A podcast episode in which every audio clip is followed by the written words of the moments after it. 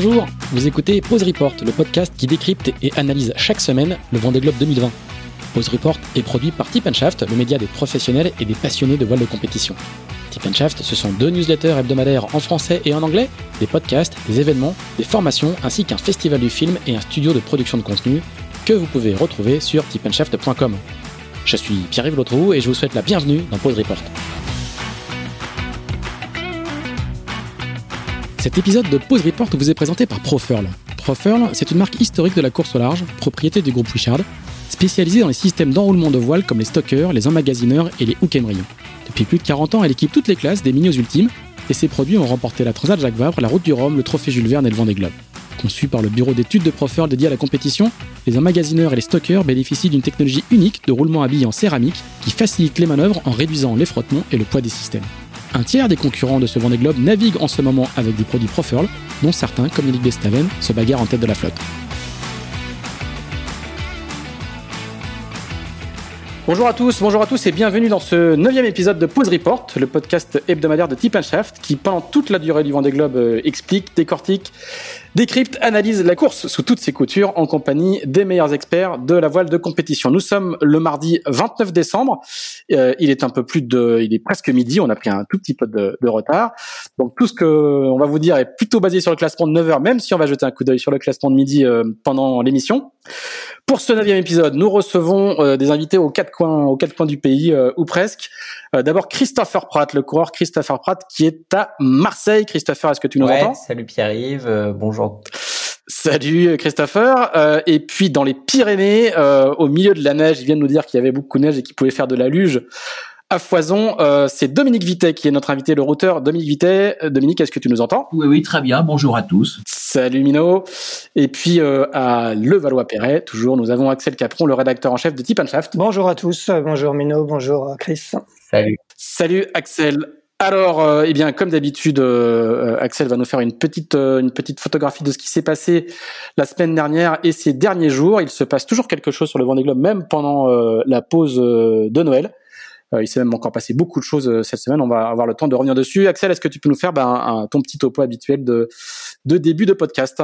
Tout à fait, la, petite photographie du jour. Alors aujourd'hui, on est donc le 29 décembre. Le premier Yannick Bestaven est à peu près à 1700 000 du, du Cap Horn qu'il envisage de passer à peu près aux alentours du 2 janvier. Et on assiste toujours à une incroyable bataille dans le Pacifique, hein, puisqu'entre le skipper de Maître Coq et le 11e Louis Burton, il n'y a que 450 000. Et même si on va un peu plus loin jusqu'à Romain Athanasio qui est 14e, les 14 premiers se tiennent en 1000 000, autant dire que c'est du jamais vu sur le Vendée Globe à ce stade de la course. Euh, ce matin, au classement de 9 heures, Yannick Bestaven est toujours en tête avec 145 000 d'avance sur Charlie Zalin et 207 sur Thomas Ruyant, qui est désormais talonné 10 000 derrière lui par le premier skipper sur un bateau à dérive, Damien Seguin, qui devance lui-même Jean Le Cam d'une cinquantaine de milles. À l'arrière de la flotte, Jérémy Bayou, dont on va parler avec Christopher, occupe désormais la 18e place, avec dans le viseur entre 600 et 700 000 devant lui, un groupe de trois composé d'Alan Roura, d'Arnaud Boissière et de Piper. Pas d'avarie majeure cette semaine, mais pas mal de petits problèmes sur tous les bateaux notamment pour Alan Roura qui a eu un problème de verre de quille, pour Stéphane Le Diraison qui a dû monter dans, dans son mât euh, le long de Macquarie Island pour réparer son chariot de commande de hook de grand voile. On a aussi une montée dans le mât pour Benjamin Dutreux pour un problème de J2, pour Yannick Bestaven la semaine dernière pour repasser une drise de Jenaker, tandis qu'Alexia Barrier a indiqué ce matin qu'elle allait elle aussi devoir monter dans son mât après la rupture d'une poulie de Bastac de son bateau. Enfin, Sébastien Destremo a toujours prévu de s'arrêter en Australie pour voir si son bateau est en état de s'attaquer à la traversée du Pacifique. Traversée du Pacifique que les premiers termineront donc en tout début d'année euh, d'ici quelques jours. Voilà pour cette semaine. Ok, merci. Alors la semaine dernière, il y a eu quand même pas mal de, phénomènes météo intéressants avec des, des choix tactiques et stratégiques, euh, notamment en tête de flotte très très particulier. Le groupe de poursuivants des trois premiers qui a bien recollé. Euh, Dominique, est-ce que tu peux nous, nous expliquer un petit peu le, justement le, scénario météo euh, assez particulier qui a eu lieu ces derniers jours et qui, qui, nous donne ce, ce scénario euh, assez fou de 10 bateaux en quelques centaines de milles alors qu'on a dépassé la moitié de la moitié de la course. Qu'est-ce qui s'est passé exactement et, en quoi c'est particulier à cet endroit-là du Pacifique? Ben en fait, c'est une zone donc où il y a, y a pas de continent au nord, donc les dépressions peuvent venir un peu de partout. Elles peuvent bien sûr venir de l'ouest, mais elles peuvent venir aussi de la zone tropicale, donc descendre pratiquement presque plein sud. D'autres d'ailleurs peuvent venir d'ailleurs du sud. D'ailleurs, il y en a de temps en temps qui remontent du sud sur la route des concurrents. En l'occurrence, là, il y a une dépression qui est descendue de la zone Nouvelle-Zélande et qui est venue frapper la tête de flotte euh, au moment de son passage. Et donc forcément, ces petits tourbillons, euh, en fonction de l'endroit où ils frappent la flotte, on peut se retrouver en avant ou en arrière ou au milieu du tourbillon. Et donc, euh, malgré le peu d'écart qu'il y avait entre les bateaux de tête en particulier, en l'occurrence, euh, on va dire maximum 150 000, eh bien, Yannick Bestamen s'est retrouvé plutôt en avant de la dépression. Charlie Dalin s'est un peu fait coincer entre la dépression et la zone des glaces. Et Thomas Ruyant, qui était un petit peu en arrière, s'est retrouvé plutôt, lui, dans l'ouest de la dépression. Donc, ils ont rencontré les uns et les autres des conditions très différentes. Dans un premier temps, ils ont été obligés de lutter contre du vent de face parce que la dépression arrivait par le nord. Ils se sont retrouvés avec des vents d'est. Bestaven en a profité pour monter euh, en tribord à mur pour euh, aller chercher la bascule de vent de nord-est le plus haut possible. Charlie Dalin s'est retrouvé collé contre la zone des glaces, euh, à lutter euh, proche des calmes, mais il s'en est plutôt bien sorti d'ailleurs. Quant à Thomas Ruyant, il a été, s'est retrouvé à monter très nord pour éviter euh, le plus possible cette zone de près, mais qu'il a fallu quand même qu'il affronte. Et quand la dépression a fini par se décaler vers le sud, ce qu'elle a fait maintenant, eh bien, Yannick Bestaven se retrouve bâbord à mur dans des vents de nord-est, puis nord, puis maintenant nord-ouest. Charlie Dalin se retrouve très sud, lui aussi bâbord à mur, mais il va vite se confronter à la zone des glaces. Et tout comme Thomas Ruyant, qui est redescendu aussi, lui aussi en bâbord à mur, mais qui a perdu un peu de terrain euh, et qui s'est fait ramener surtout par les suivants. Donc voilà la situation euh, du jour. Et donc tout le monde maintenant a du vent portant, mais les positions en latitude sont différentes et vont engendrer ces prochains jours quelques différences. Axel. Ouais, finalement, Mino, on a l'impression qu'au final, c'est un peu match nul euh, au niveau de toutes les options, entre, entre notamment les trois premiers, parce que finalement, les écarts sont sensiblement les mêmes qu'avant d'affronter tous ces phénomènes. Qu'est-ce que qu'est-ce que tu en penses? Ouais, c'est toujours un petit peu des, des visions un petit peu en trompe-l'œil, parce qu'en fait, euh, les milles vont pourraient coûter cher à nouveau, puisqu'il y a une nouvelle dépression qui va se présenter euh, jeudi sur les leaders, sur la tête de flotte, je dirais même les, les, les 13 premiers, hein, les 11 premiers, on va dire.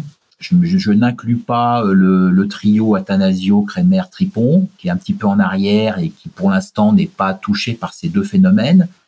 Mais celui qui va arriver jeudi va à nouveau descendre, faire une route vers le sud-est, rattraper le groupe des premiers et euh, Pareil, là, à nouveau, on va avoir un risque de scission puisque les premiers pourraient se retrouver en avant du phénomène et continuer à naviguer dans des vents de nord-ouest.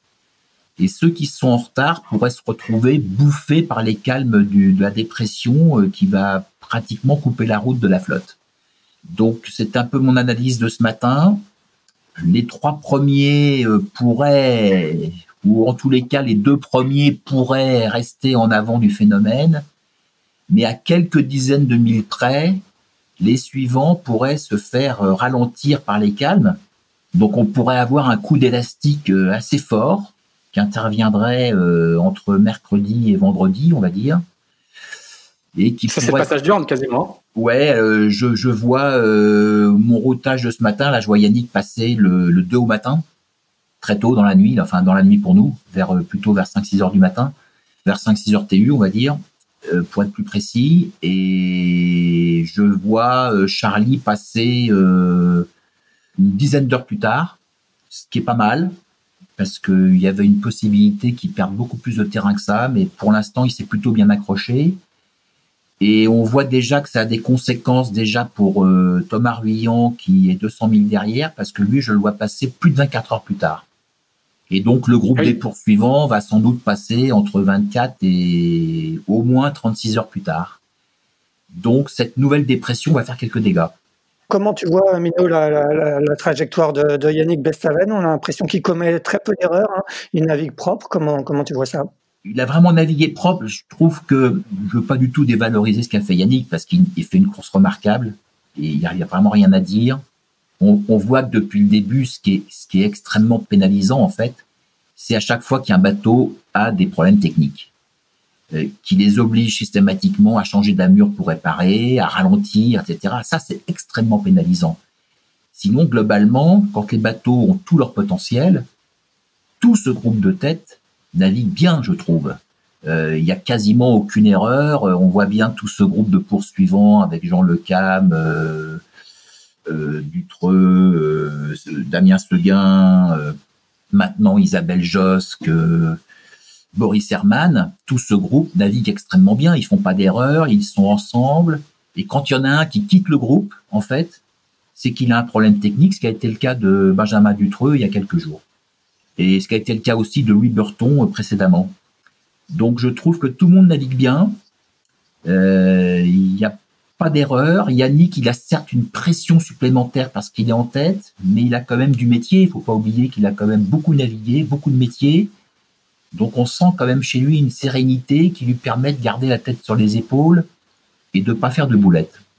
Finalement, ça valide sa, sa stratégie qu'il avait annoncée dès le départ de, de, miser quand même sur la fiabilité de son bateau, de beaucoup naviguer en amont de ce Vendée Globe. Oui, on l'a vu d'ailleurs très concrètement ces derniers jours. Il n'a pas eu peur de, monter en tribord à mur, flirter avec la dépression, justement, qui les a euh, touchés ces derniers jours. Il a été navigué dans du vent de 25-30 nœuds que peut-être a refusé de faire d'ailleurs euh, Charlie Dalin. C'est pour ça qu'il est resté plus sud, dans une zone où il y avait moins de vent. On peut imaginer que c'est peut-être un des éléments de leur réflexion, en tous les cas. Et euh, effectivement, euh, Yannick n'a pas eu peur de faire du prêt dans 30 nœuds pour aller bien se positionner pour la suite. Et il l'a très bien fait, il n'a rien cassé. Et sa position un petit peu plus nord aujourd'hui va lui permettre de creuser un peu l'écart parce qu'ils se retrouvent tous bâbord à mur. Et donc, les premiers qui vont toucher la zone des glaces, qui vont être obligés de virer, enfin, d'empanner, euh, excusez-moi, ils sont tribord à mur, excusez-moi. Les premiers qui vont être obligés d'empanner, ça va être ceux qui sont derrière, donc le groupe mené par euh, Thomas Ruyant. Et puis, euh, sans doute, Charlie va être obligé d'empanner très vite aujourd'hui. Et le dernier qui va empanner, pendant ce temps-là, il va faire du tribord à mur, qui va se projeter sur la route, donc il va creuser l'écart. C'est Yannick Bestaven qui, décalé plus nord, va profiter de ce décalage pour pour allonger la foulée en tribord à mur et gagner encore des milles. Donc son analyse me paraît pour l'instant euh, très positive, surtout qu'il est un peu plus nord, il y a un peu moins de vent, il y a quand même du vent assez fort au, au de la zone des glaces. Donc il a plutôt des conditions favorables pour aller plus vite que les autres. Ok. Christopher, est-ce que, comment t'analyses toi la, prestation de Yannick, dont, Yannick vient de dire qu'il naviguait effectivement euh, très proprement. Comment tu vois ça depuis ton, ton point de vue d'observation? Euh, Oui, bah, je, je, suis tout à fait. C'est dur de, de, de, dire autre chose que ce qu'a dit euh, Mino parce que je pense qu'il a, il a très bien résumé à la fois la situation météo et la manière dont, euh, dont ça navigue. Ça navigue très proprement euh, pour pour tout le monde devant. Autant je trouvais qu'il y avait des quelques hésitations sur les, les premières parties de parcours euh, sur sur la stratégie. Et d'ailleurs Yannick le premier hein, qui avait qui avait parfois peut-être un peu hésité, notamment sur le premier front euh, au large du Portugal. Euh, mais là, on voit qu'il déroule, il déroule son plan, il est en confiance avec euh, avec le bateau. Et, et, après, il y a le, le, fait marquant, effectivement, comme le soulignait euh, Mino, c'est que je pense que c'est le bateau qui a, c'est le ou un des deux trois bateaux qui a eu le moins de problèmes techniques. même s'il a dû monter deux fois, deux fois dans son masque, qui est déjà pas mal. Hein. Euh, bah, on voit que le bateau est à 100% et donc euh, qu'il a jamais, euh, il a jamais dû ralentir à cause de, de soucis techniques et c'est ce qui fait qu'aujourd'hui il est devant. Et puis après peut-être quelque chose dont on a déjà parlé, mais euh, bah, il y a une situation complètement exceptionnelle sur ce Vendée Globe en termes de météo. Euh, on avait vu ça sur la, la Vendée Arctique aussi, mais mais ça, ça tasse par derrière à chaque fois. Quoi. Enfin, c'est les, les premiers arrivent jamais à partir. Euh, J'entendais Minot dire que peut-être euh, enfin il y allait avoir de, de l'écart qui allait se créer par devant au Cap Horn. je, je, le souhaite pour les, les, les, trois leaders ou pour les deux leaders, mais mais on a dit ça plusieurs fois dans ce Vendée Globe et à chaque fois, finalement, ça c'est ça a toujours compacté. Et puis là, de, voir 10 bateaux en 200 000, c'est c'est incroyable. C'est très étonnant de voir à quel point ça revient toujours par derrière, alors qu'on dit souvent que ça part par devant. Là, c'est vraiment pas le cas. les poursuivants sont toujours revenus.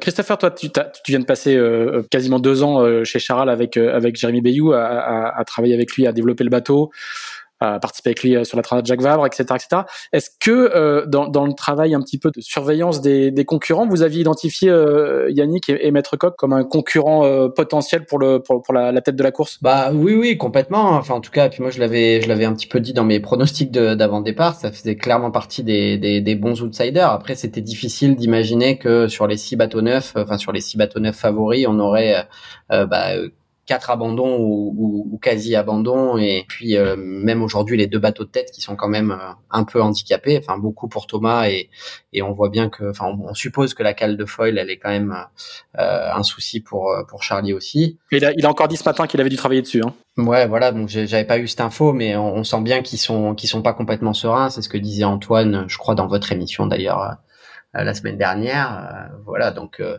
donc on se retrouve avec quand même tous les tous les bateaux neufs qui ont soit des gros problèmes techniques, soit soit qui ont carrément abandonné ou qui sont partis avec neuf jours de retard ou ou comme Armel qui se retrouve à 1000 milles, bah, ce qui est déjà, ce qui pourrait peut-être lui permettre de, de, revenir dans le paquet. Hein, mais bon, voilà, c'est quand même une situation assez exceptionnelle, mais qui, moi, je voyais tout à fait Yannick sur le podium, comme comme Sam, comme Kevin, comme Isabelle, et, et voilà, c'était euh, assez clair dans notre tête que c'est des bateaux qui, qui jouaient le podium, pas forcément la gagne, mais bon, les circonstances de course font que.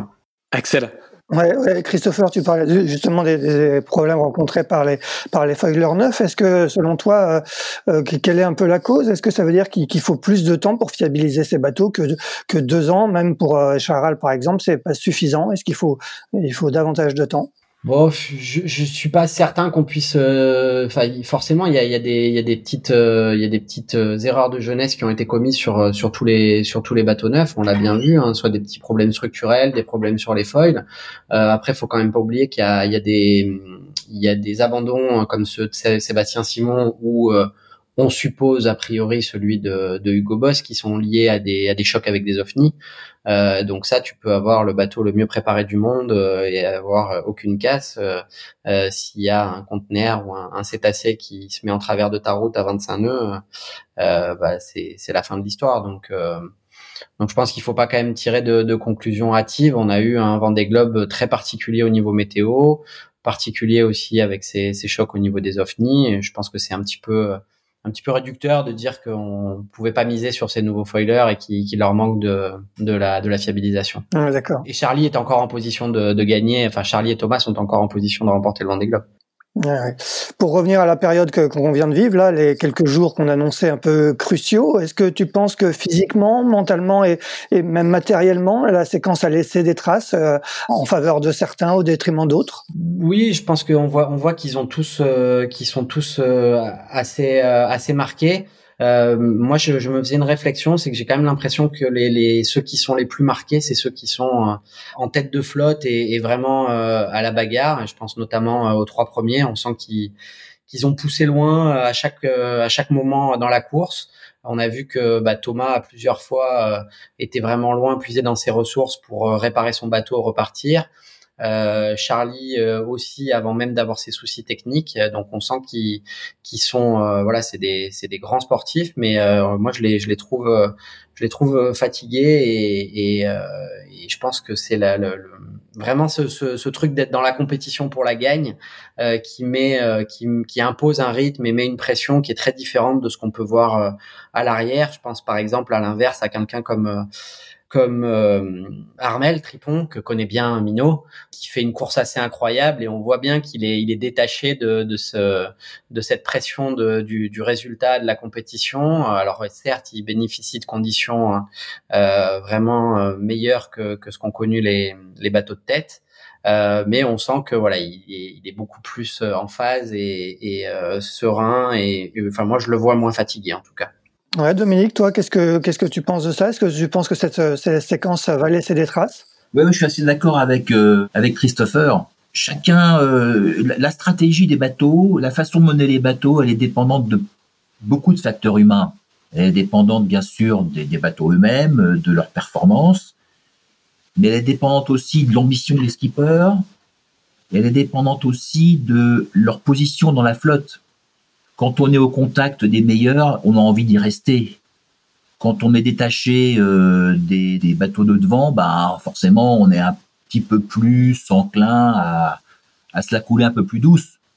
Euh, même si certains, je, je, je, je, me souviens des mots de Stéphane Le Raison et quelques autres qui disent ah, je, suis pas à ma place, j'aimerais bien être devant. Bon, oui, certes, mais c'est sûr que quand on est devant, quand je vois la flotte des premiers qui se poursuivent, euh, le, groupe des cinq, qui se voit en permanence, forcément, ça met une pression.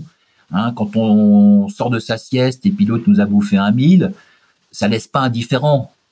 Donc c'est sûr que devant, il y a plus de pression. Mais en même temps, c'est des compétiteurs qui sont venus là pour jouer le podium.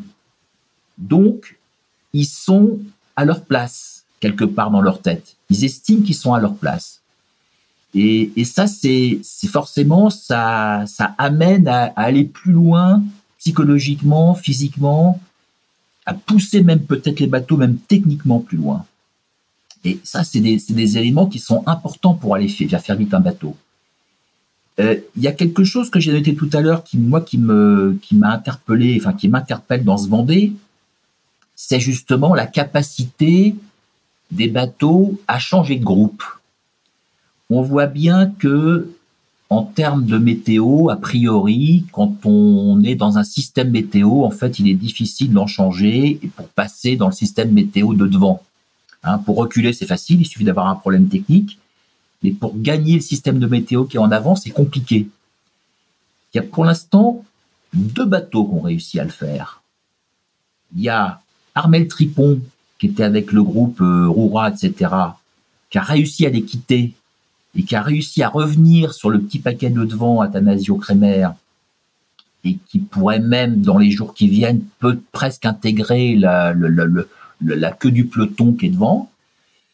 Et puis, il y a Isabelle Josque, qui a fait une course incroyable, qui est partie 25e euh, au large du Portugal et qui aujourd'hui est 5e ce sont les deux seuls concurrents qui ont réussi à sortir, j'allais dire, de leurs conditions, de leur peloton, pour réussir à, en gagner d'autres.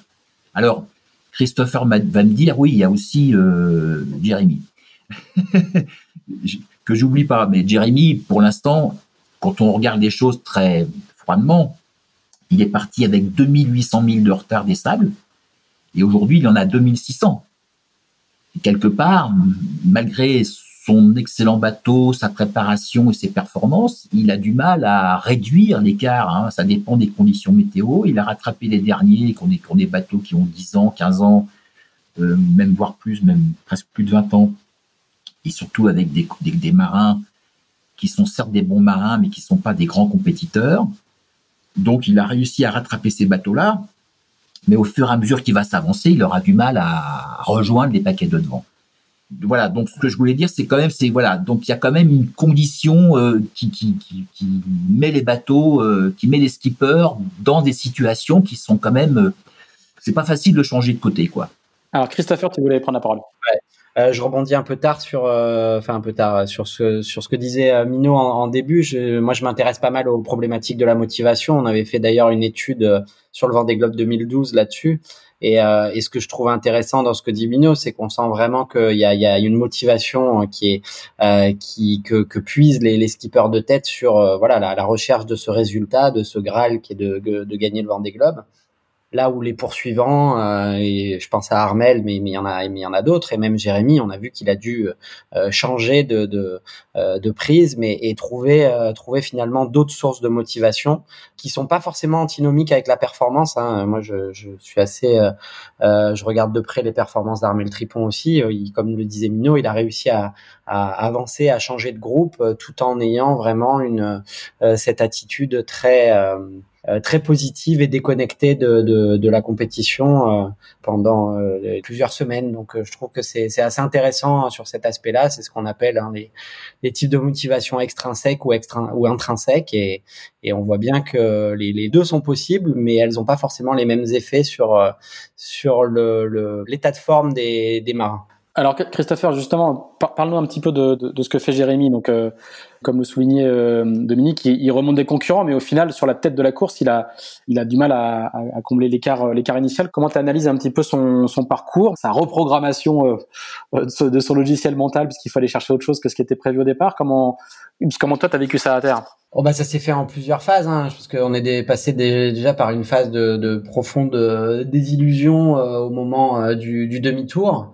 Euh, ensuite, il y a eu une phase un petit peu euphorique pendant le pendant l'arrêt au sable où il y a eu un travail de, de l'équipe, de tout le de tout l'équipe à terre qui était assez incroyable. Euh, ils ont fait un boulot euh, un boulot magnifique et puis euh, le, le, bateau est reparti et c'est vrai que euh, on l'a bien vu et Jérém l'a dit, il s'en est pas caché dans les dans les vacations, dans ses interviews. Euh, c'était difficile pour lui de se reprogrammer justement mentalement euh, et de passer euh, dans un mode qui n'est pas le sien, hein, qui, est, qui est hors de la compétition, qui est hors de. Il a toujours joué pour la gagne, enfin en tout cas ou pour les, les, les places sur les podiums depuis depuis quasiment 20 ans maintenant. Donc il a vraiment mis du temps, quasiment toute la descente de l'Atlantique à trouver euh, des, nouvelles sources de motivation, à être bien en phase avec euh, avec le bateau. Et puis bah là évidemment le fait de retrouver euh, du monde autour de lui, même si c'est des concurrents qui, comme le disait Mino, vont beaucoup moins vite que lui, ça le ça le remet dans une dynamique très positive et il retrouve ses repères de compétiteurs et, et je suis assez convaincu qu'il va qu'il va arriver, comme disait Mino, à changer de groupe euh, euh, et, à, rejoindre euh, le groupe, je pense, de, Banque Populaire et, Romain Athanasio avant, la fin de la course à minima. Est-ce que tu as l'impression, Chris, que, qu'il pousse à fond vraiment ou, justement, comme il n'est pas dans, le paquet de tête, il, en garde un peu sous la pédale, il, il le dit, hein, il veut préserver aussi le bateau, il pense aussi à la suite. Comment tu vois les choses? Oui, bah il l'a dit très bien. Son approche, c'est effectivement de, naviguer, euh, euh, de naviguer en bon marin jusqu'au Cap Horn. Là, j'ai fait des routages un peu ce matin. Il, a, il va quand même avoir des conditions euh, assez, assez costauds jusqu'au Cap Horn. donc, je pense que son objectif, c'est d'arriver avec un bateau à 100% de son potentiel pour la remontée de l'Atlantique. Et on sait que si les conditions sont propices euh, voilà, s'il y a du reaching euh, sur la remontée de l'Atlantique, c'est un bateau qui peut euh, très vite mettre 50 voire 100 000 à certains bateaux par jour. Donc donc ça lui ouvrira des perspectives intéressantes. Mais, mais évidemment, on a bien vu que, que sur le, le début de course, c'est dur quand t'as pas de bateau à côté de, de tirer le plein potentiel de ces bateaux. Je pense que il faut quand même pas oublier le, le les, skippers le disent, hein, mais les, bateaux nouvelle génération, je sais que je crois que Seb Joss en avait pas mal parlé aussi, hein, qui connaît très bien les, bateaux d'il y a quatre ans et les bateaux qu'on a aujourd'hui. Euh, on a encore franchi un gros step. Hein, la vie à bord est vraiment euh, est vraiment infernal et, et, et quand il n'y a pas ce, ce, ce, ce, plus du copain à côté qu'il faut qu'il faut doubler, voilà, passer du temps à 25 nœuds euh, sur ces bateaux-là et, et pousser la machine euh, et pousser le, le, bonhomme et la machine dans ses retranchements, euh, c'est vraiment très très dur quoi. Dominique, toi, comment tu vois le, le potentiel de, de remontée de Jérémy? Jusqu'où, selon toi, il peut, il peut aller? Oh ben, je pense que Christopher connaît tout ça beaucoup mieux que moi. Mais euh, mais bon, c'est clair que, que, que Jeremy est, pas à sa place, quoi. Hein. On va pas. Enfin, moi, j'ai pensé à lui, évidemment, comme tout ancien compétiteur que j'ai été, qui cherchait la gagne. C'est affreux ce qui lui est arrivé. Euh, il y, avait un contraste saisissant pour ceux qui étaient, bien sûr, dans l'équipe, mais même, même pour ceux qui étaient d'extérieur, qui étaient observateurs.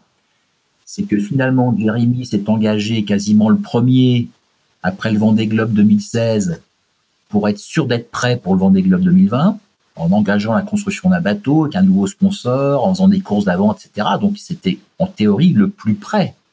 Et finalement, c'est celui qui a pratiquement euh, déjoué le premier. Ça, c'est vachement sévère. J'ai trouvé ça très très dur. Bon, alors après, on peut toujours, euh, comme m'avait dit mon premier sponsor, hein, quand j'avais mon safran avait heurté quelque chose, quand j'ai fait mon premier Figaro, il m'avait regardé, il m'avait dit, de toute façon, c'est ta faute. Bon, voilà. Donc, c'est toujours la faute du marin, quelque part, ou de l'équipe. Mais, mais c'est vachement dur, quoi. C'est vachement dur. Et euh, moi, j'ai couru contre Jérémy euh, quelques années. C'est quelqu'un d'une pugnacité absolument incroyable. D'ailleurs, c'est pour ça qu'il a un tel palmarès. Et, et je suis d'accord avec euh, avec Christopher. On a ressenti cette cette détresse, hein, cette cette cette difficulté pour lui de se remettre euh, dernier, euh, doubler les derniers. Enfin, c'est pas sa place, quoi. C'est pas ça qu'il avait rêvé. C'est pas ça dont il rêve depuis si longtemps. Donc euh, le reconditionnement, c'est vachement dur. Moi, je trouve que sa, sa performance, elle est là. Elle est, elle est d'avoir d'être parti et de, s'être dit, je, je fais quand même ce tour du monde et je trouve d'autres motivations. Il va apprendre des choses.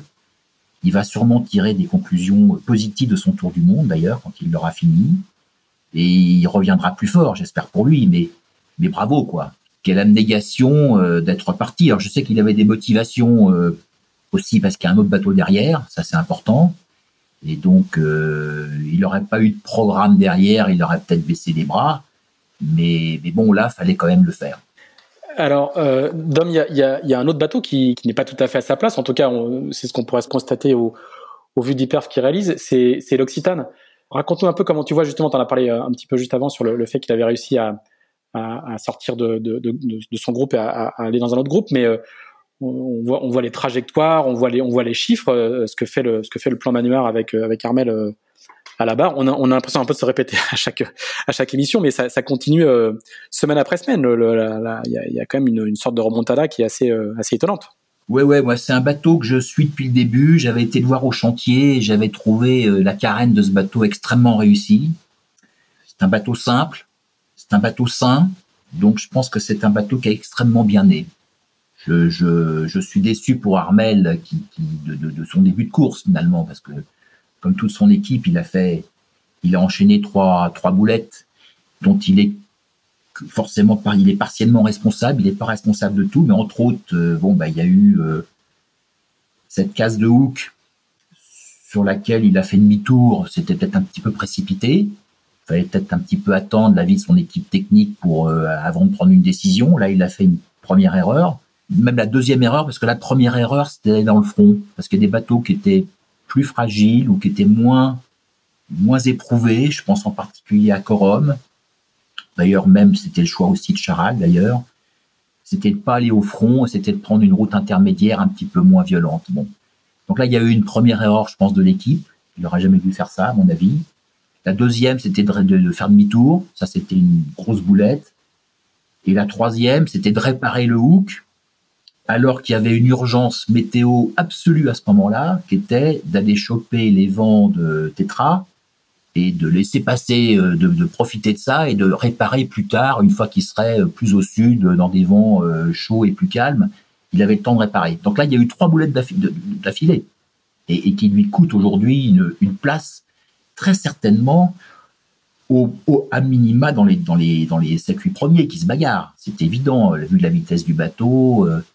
Il semblerait que pour l'instant, il n'y ait pas de problème technique autre, euh, donc le bateau est à l'air relativement fiabilisé pour l'instant. Donc voilà, c'est des choses qui se passent qui sont euh, forcément décevantes. Est-ce qu'il a bénéficié d'un enchaînement météo euh, assez remarquable quand même? Là, ces derniers jours. Il a une trajectoire plus tendue que les autres, etc. Ouais, et surtout, en fait, euh, c'est marrant parce que la semaine dernière, j'ai participé à un truc là-dessus euh, pour son équipe d'ailleurs, et je leur ai dit, ben, la semaine prochaine, il sera à moins de 1000, moins de 1000 milles du leader. Ils vont tous regarder, on a l'air de dire, attends, comment c'est possible Et il a 920, 920 000 du leader au classement de midi. Et ça va se réduire encore parce que d'abord, il, il, a, il a réduit ces derniers jours parce que les premiers ont fait du prêt. Ils ont quand même fait presque 48 heures de près là, dans des vents assez forts. Donc ça n'a pas été très vite, pendant que lui, il n'a pas, eu, il pas du tout eu cette dépression. D'ailleurs, ce qui était vrai d'ailleurs pour le groupe des poursuivants aussi, ils ont fait très peu de prêts. Et là, il va bénéficier de vent de sud pendant euh, les deux trois jours qui viennent, pendant que les premiers vont avoir des conditions qui vont pas être aussi roulantes. Donc je pense qu'il va continuer à gagner des milles. Je le verrai bien revenir à à minima 700 000 du, du paquet, du, du, au moins des leaders. Il va gagner au moins 200 000, je pense, dans les jours qui viennent encore. Je le vois arriver, si vous voulez mon, mon, mon petit routage de ce matin. Allez, vas-y. Je le vois passer deux jours, que je raconte pas de bêtises. je le vois passer euh, deux jours et six heures après Bestaven. Et donc, je le vois passer une journée et une journée sept heures après Thomas Ruyant. Est-ce que ça veut dire qu'il peut, peut viser le top 5 euh, ou, voire mieux euh, d'ici l'arrivée? Il peut. Il peut, parce que là, c'est toujours la grande incertitude de l'Atlantique Sud. J'ai commencé à regarder ce matin les fichiers après le Horn, parce que il y a bien sûr plein de situations météo qui peuvent être assez complexes hein, quand on remonte, euh, qui peuvent être assez euh, distributives, on va dire. Mais la première, euh, je dirais que le premier endroit, c'est peut-être le pire endroit de tout le tour du monde, où on peut perdre en une journée l'effort de, de, ce qu'on a fait depuis le départ, c'est juste après le Horn. On a vu dans beaucoup de Vendée Globe, des bateaux perdent 200, 300 000, 400 000 juste dans la foulée du Horn, parce que derrière, derrière la cordillère des Andes, des fois, il n'y a plus de vent. Et les bateaux déboulent du Grand Sud avec euh, beaucoup de vent, ils vont vite. Et puis, dès, qu'ils passent la, dès qu'ils passent la pointe de la Terre de Feu, tout s'arrête. Alors, ça, ça peut être un élément qui peut être très redistributif. Pour l'instant, les premiers sortent du Horn avec du vent. c'est ce que je, ce que je regarde ce matin là. Euh, je commence à regarder. Pour l'instant, ils ont du vent. Donc, mais euh, mais bon, c'est un des passages. Après, il y aura forcément la jonction avec l'anticyclone de Sainte-Hélène qui sera délicate. Hein. Il y a toujours des situations un peu compliquées hein, quand on remonte. Mais bon, là, ça peut être euh, si Armel arrive avec du vent et qu'il n'est pas freiné après le Horn et qu'après il a une jonction euh, avec l'anticyclone de Sainte-Hélène qui est pas trop compliqué, il a, un bateau quand même qui est, hyper rapide hein, dès qu'il. Et, donc c'est des conditions qui peuvent être très favorables. Hein, bon, il a encore un peu de route, hein, faut pas pas s'emporter, mais mais il peut revenir dans les 10 en tous les cas, ça c'est sûr. Ouais, Christopher, toi, qu'est-ce qu'elle t'inspire, cette carène de, de l'Occitane Si tu, tu, tu, as beaucoup navigué en IMOCA, si, si aujourd'hui tu, tu devais dessiner un IMOCA pour toi, est-ce que c'est, c'est, ça t'inspirerait de faire un bateau comme ça ou comment tu vois ça? Euh, Juste avant de répondre à la question, pour, pour clôturer sur ce que disait Dominique, euh, un, petit rappel, c'est que le euh, Alex Thompson passe le Horn avec quasiment 800 000 de retard sur Armel il y a 4 ans. Donc c'est assez intéressant de se dire que si Armel Tripon est à 700 000 des leaders, les, phénomènes météo peuvent tout à fait euh, euh, le propulser euh, très proche du, podium. Donc, je pense que c'est quelque chose qui, selon la, météo, peut, tout à fait arriver. Pour ce qui est de la, carène, oui, j'avoue que moi, dès que j'ai vu la carène, enfin les, premiers, les premières images du, bateau d'Armel, j'ai vraiment trouvé ça super intéressant et, super bien. J'avais même à un moment, on était en, discussion assez avancée avec un avec un partenaire. Donc j'étais, j'avais rencontré Sam et, le chantier Black Pepper l'année dernière. Donc c'est vraiment un, concept architectural qui me qui me parle et qui me qui me plaît beaucoup. J'avoue que je suis assez euh, un peu frustré des conditions météo que Carmel rencontre et du fait qu'il n'ait pas de bateau autour de lui. On a on a quand même du mal à bien à bien savoir si, si cette euh, euh, cette carène euh, lui le, est vraiment validée dans, dans les dans les conditions VMG portant dans de la mer hein, puisque c'est vraiment ce qui pose problème aux, aux nouveaux foilers hein, quels que soient les, les dessins que ce soit VPLP Verdier ou, ou On, on, a le sentiment que que, que c'est mieux. euh, à quel point, euh, je pense que c'est encore dur, euh, encore dur à dire. Moi, j'ai pas, j'ai pas de retour autre que ce que je vois sur les, sur les images et, et voilà. Donc, je, je suis pas certain que, avec les conditions qu'il va rencontrer jusqu'au Horn, on ait vraiment une réponse si finale que ça. Et puis après, l'autre chose que j'aime beaucoup dans ce bateau, c'est ces foils, ces foils complètement rétractables, qui certes sont un petit peu agricoles dans leur dessin, mais mais euh, mais finalement euh, fonctionne bien. Hein. Ils, ils, appellent ça un peu leur leur 4x4 hein, avec euh, Dimitri Nikolopoulos aussi que je connais bien, hein, qui qui fait partie du design team de, de Sam. mais bon, c'est un 4x4 qui qui va aussi vite en baie. Hein. il l'a prouvé sur le défi Azimut par exemple. Donc Donc non, pour moi, ils ont ils ont quand même fait du, du, du très très bon job et voilà, c'est sûr que c'est frustrant de pas voir Armel au contact des, des premiers, mais mais bon, je pense qu'on pourrait avoir une, une fin de course euh, avec euh, avec un Armel qui, qui revient très proche de la tête de course et et peut-être justement du, du vrai comparatif. Euh, avec les bateaux de les bateaux de dernière génération, même si encore une fois ils sont ils sont pour les deux premiers en tout cas, enfin pour Charlie et, et Thomas handicapés sur leur foil bâbord qui sera le foil principal. Hein. donc ça, ça vient quand même redire. Euh, enfin, c'est, tout. Je pense que tout reste encore possible hein, parce que on, se retrouve avec les, les, deux foilers qui vont très vite au reaching, qui sont handicapés par leur sur leur foil bâbord, qui est le, le foil euh, euh, le plus utile sur la remontée de l'Atlantique. Euh, et puis ensuite tout un groupe, le groupe des, des, bateaux à dérive et des, des foilers modifiés comme Sea Explorer et, et MACSF qui, qui sera qui sera aussi très intéressant à suivre qui vont forcément gagner gagner du terrain sur cette remontée de l'Atlantique. Et puis bah, Yannick Bestaven, est-ce que euh, on sait qu'il a il a quand même un déficit euh, assez important de vitesse sur ses allures de, de, de reaching par rapport aux bateaux de dernière génération. Donc, est-ce qu'il arrivera à contenir euh, ces adversaires-là? Enfin voilà, je trouve que c'est, c'est assez génial. Le, le, le scénario pour l'instant de cette course, il est, il est complètement incroyable pour les pour les spectateurs, je trouve. Tous ces gens-là étant en 400, euh, ce matin étant en 460 000. Ouais, voilà. Tous, euh, de la première à la 11e place euh, étant en, 460 000, effectivement, c'est, c'est jamais vu. Christopher, on, on, sait que tu, veux, tu es candidat au, au, au, prochain Vendée Globe. C'est une course qui te, qui te tient à cœur, que, que, que tu aimerais faire.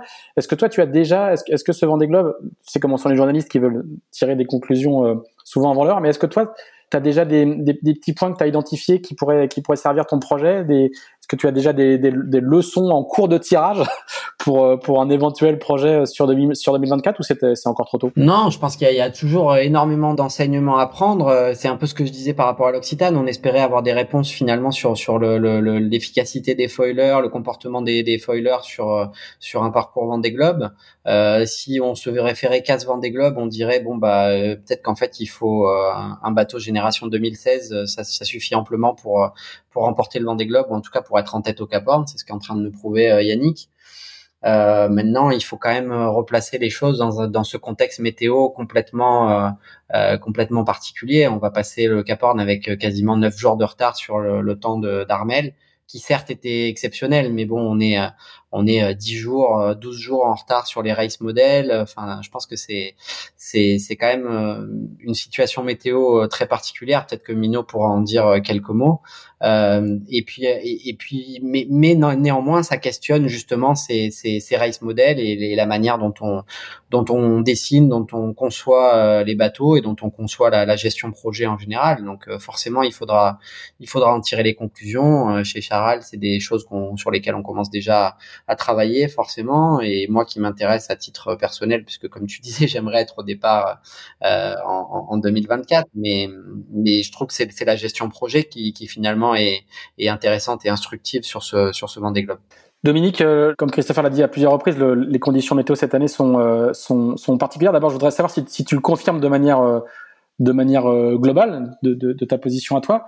Et ensuite, est-ce que le, les conditions d'ici d'ici le Horn, pour le, la flotte qui reste encore, qui va encore rester dans le sud d'ici là, est-ce que les conditions vont, vont, se normaliser un petit peu? On a l'impression que parce que racontent les marins, c'est un peu la fin de la pétole et certains disaient même hier et, et ce matin qu'ils avaient du mal à se réhabituer aux conditions, aux vraies conditions du sud.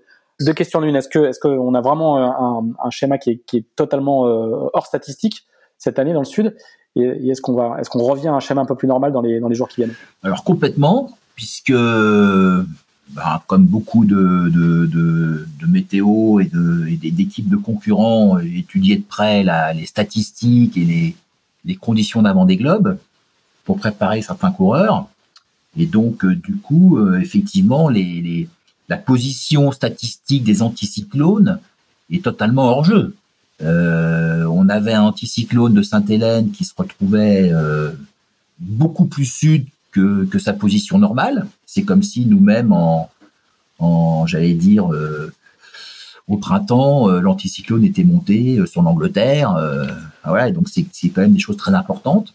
En l'occurrence, en plus, l'anticyclone, non seulement il est descendu, mais il a fait une, espèce de langue euh, autour de l'Afrique du Sud, enfin un truc qu'on voit extrêmement rarement. Et puis ensuite, cette euh, l'anticyclone indien, lui aussi, s'est retrouvé très sud, à tel point que les bateaux ont été obligés de, de raser, ils passent leur temps à raser la zone des glaces pour essayer d'éviter les calmes, quand même un truc qu'effectivement on voyait très rarement dans le Vendée Globe. Et puis là, on a eu encore cette dernière phase, ces derniers jours, là où il y a eu le, ce petite cellule anticyclonique là qui a, qui a encore gêné les premiers. donc effectivement, on est sur des choses qui sont inhabituelles. Ça, c'est clair. Alors, c'est pour ça que le jeu va, va se distribuer. Moi, je m'attends à des, une distribution du jeu euh, encore assez forte. Hein. Bon, maintenant, euh, ce sont des phases. est-ce que c'est en train de se normaliser sur la, sur la fin?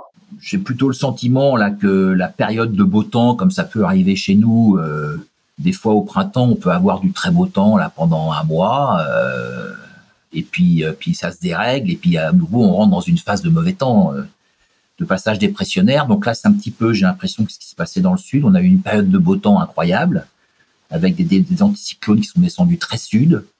Et puis là, ben, cette période, j'ai l'impression, est plutôt en train de prendre fin. Les anticyclones sont plutôt en train de remonter globalement. Donc, je dirais que pour les, pour les derniers, euh, le, le, Pacifique risque d'être un petit peu plus salé que pour les premiers.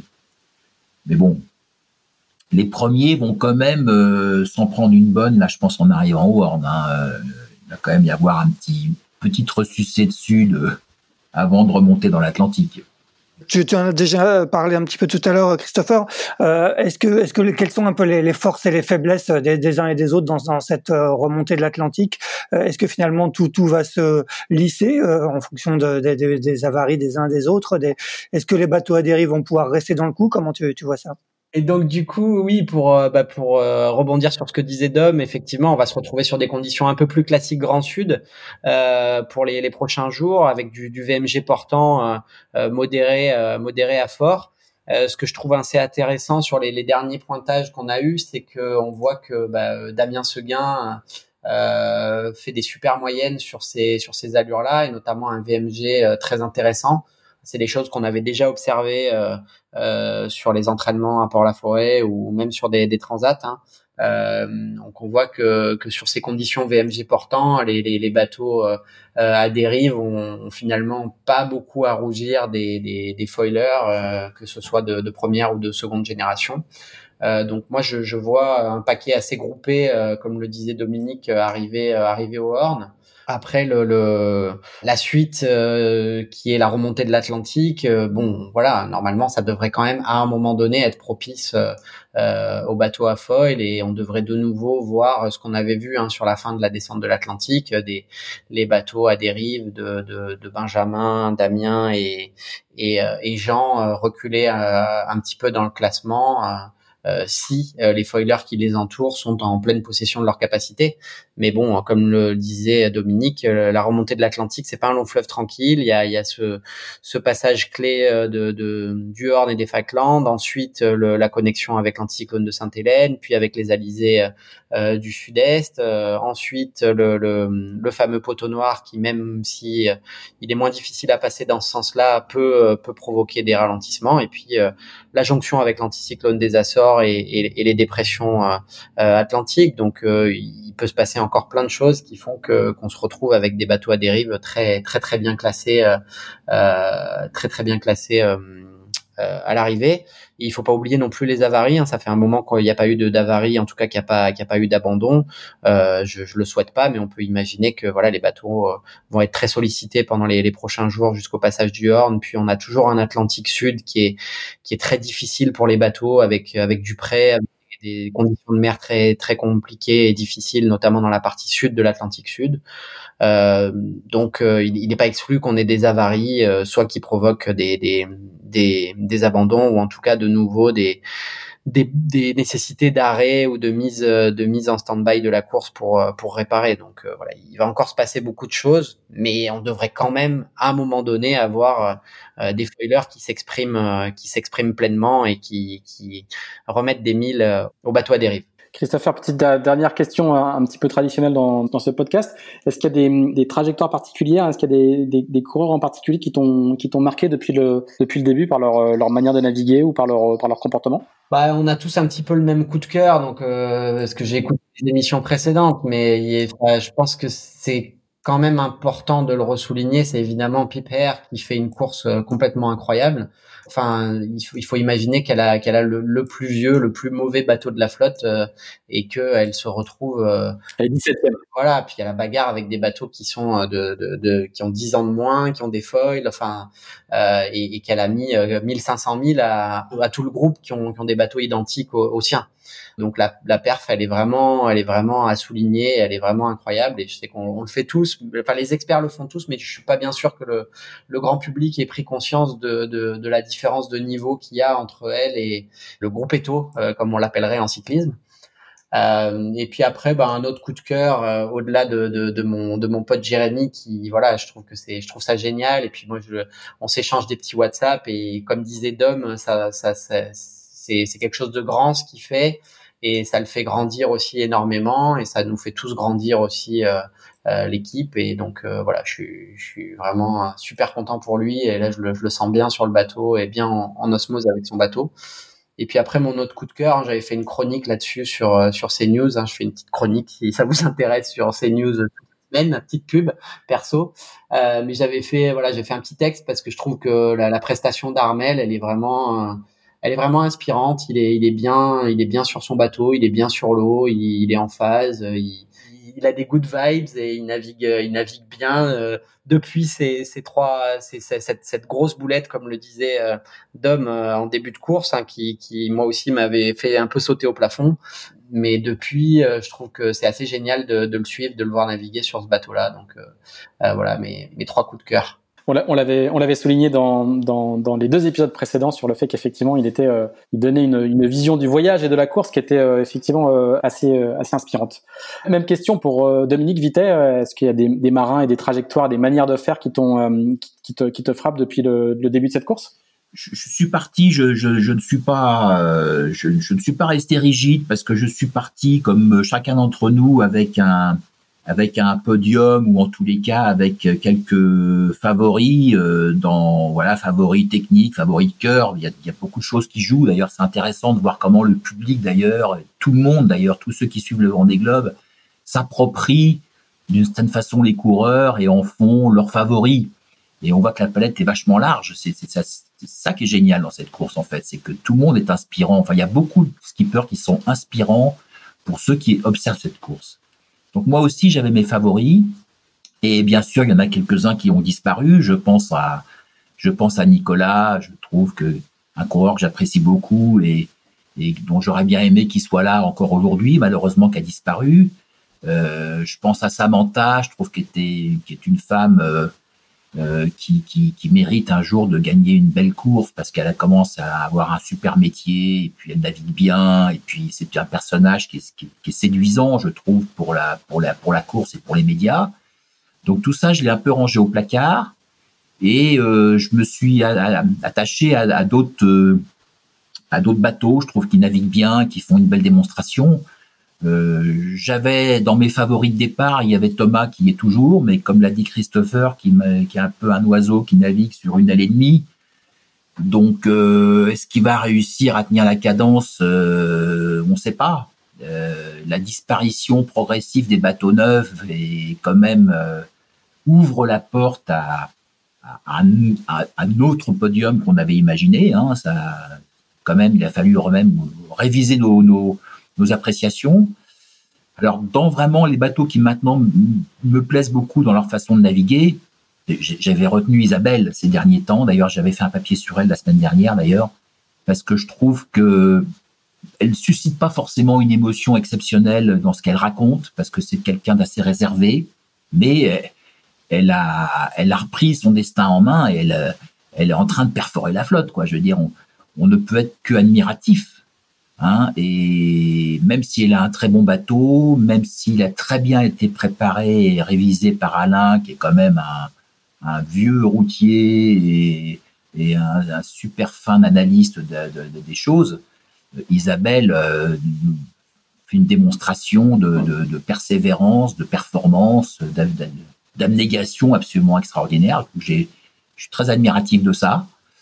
J'ai aussi, bien sûr, euh, de l'admiration pour le groupe, le groupe Eto, enfin pas le groupe Eto, excuse-moi Christopher, le groupe, le groupe dans le groupe des poursuivants. Là, je pense à Jean et je pense à Damien Seguin qui avec leur bateau à dérive euh, malgré tout, font une course très opiniâtre, je trouve assez remarquable. Voilà, puis derrière, bon, j'ai bien sûr une tendresse particulière pour Armel parce que ça a été un quelqu'un avec qui j'ai navigué, qui j'ai fait une transat en double, ça laisse des liens, ça laisse des traces. Et je trouve, comme le dit Christopher, moi, ce qui me paraît intéressant, c'est qu'est-ce qu'on transmet. Hein, et, je trouve que Armel transmet quelque chose de, de, de gai, de positif, qui, qui, incite à la, en tous les cas à la réflexion de tout à chacun. Et ça, je trouve que c'est assez exceptionnel dans la flotte. Bah ouais, je suis bien d'accord avec toi, euh, Mino, et euh, je t'enverrai, euh, je t'enverrai le petit, le petit texte que, que j'avais fait là-dessus parce que je suis, il dégage quelque chose et je pense que c'est pas un hasard s'il s'est retrouvé là euh, sur cette course, il a gagné cette route du Rhum et s'il s'est retrouvé euh, ensuite euh, sur cette course de cette manière-là avec ce bateau-là. Très bien, eh bien, eh bien, merci, merci messieurs, merci Christopher, merci, merci Dominique. Donc Christopher qu'on peut retrouver sur CNews et Dominique Vitek qu'on peut retrouver chaque semaine chez nos confrères de Voiles et Voiliers.